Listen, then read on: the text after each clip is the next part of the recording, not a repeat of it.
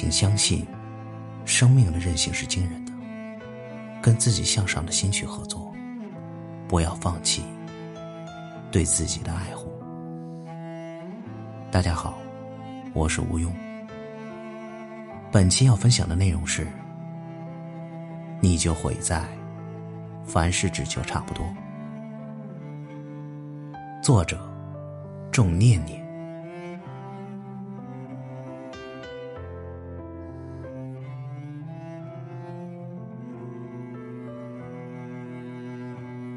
一个凡事只求差不多的人，只会过着一个差不多的人生。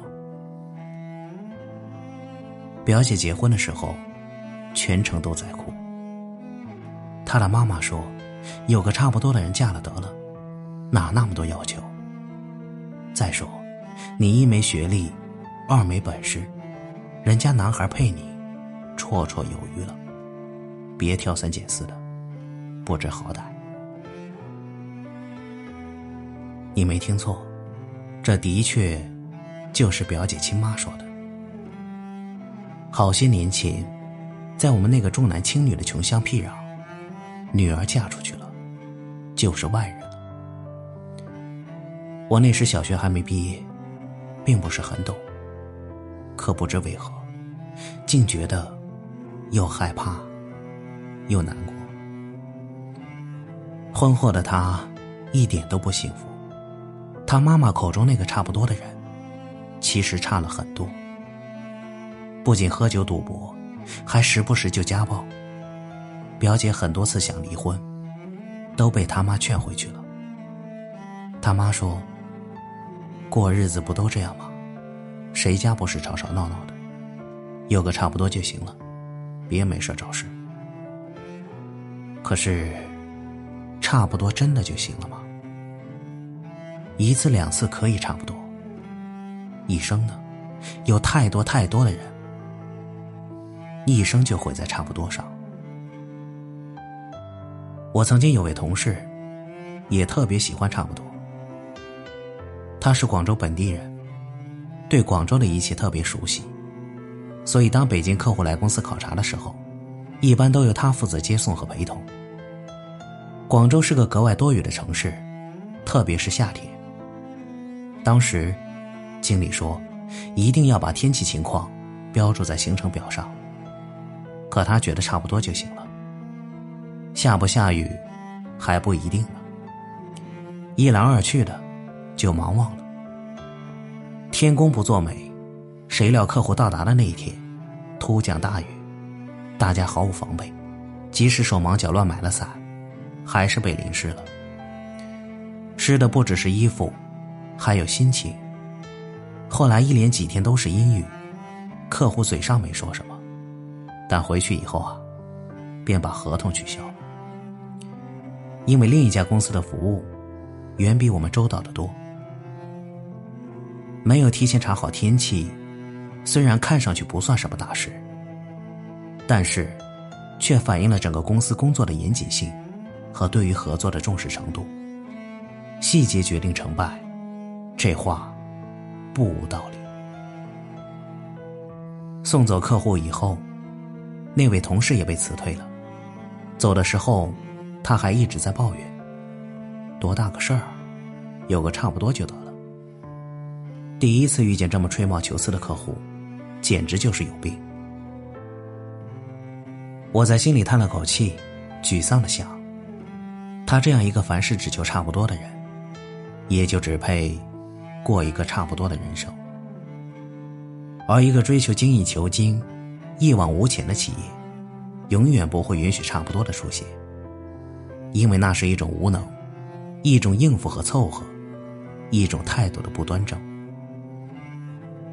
纵观我们这一生，其实无论在人生的哪一个阶段，这种差不多的思维，都会常常闪现。它给了我们一种暂时性的心安理得。时间久了，便会将我们慢慢杀掉。因为这种差不多，其实就是一种温柔的慢性自杀。小时候贪玩，每次考试也考不好，每逢期中或者期末，家长总要来问：“这次考试考得怎么样？”我们眼神躲闪，抓耳挠腮，不好意思的说：“嗯，差不多。”可是，差不多是多少呢？他们并不知道，可我们知道，但始终不敢说，因为差不多实际上就是差了很多。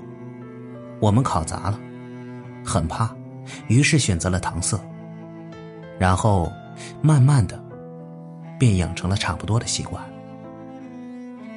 读过差不多的高中，找个差不多的女朋友，毕业以后再做一份差不多的工作，差不多结个婚，生个差不多的孩子，再然后，这一生就差不多过完了，没有波澜壮阔，只是风平浪静，走进死亡。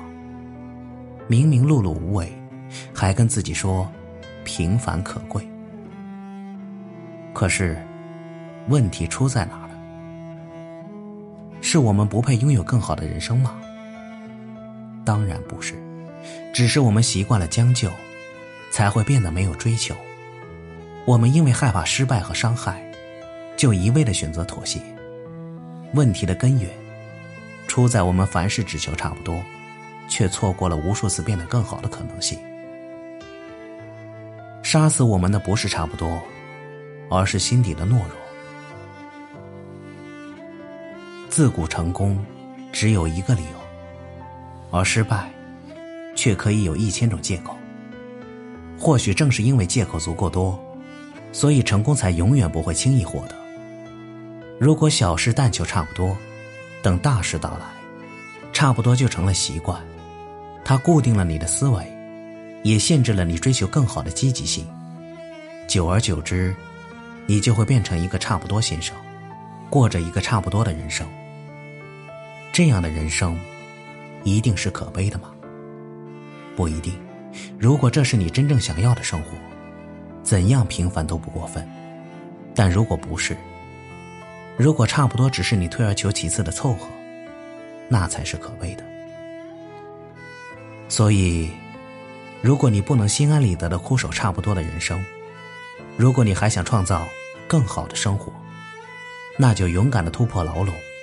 远离差不多吧，因为差不多先生真的一点都不酷。你我共勉。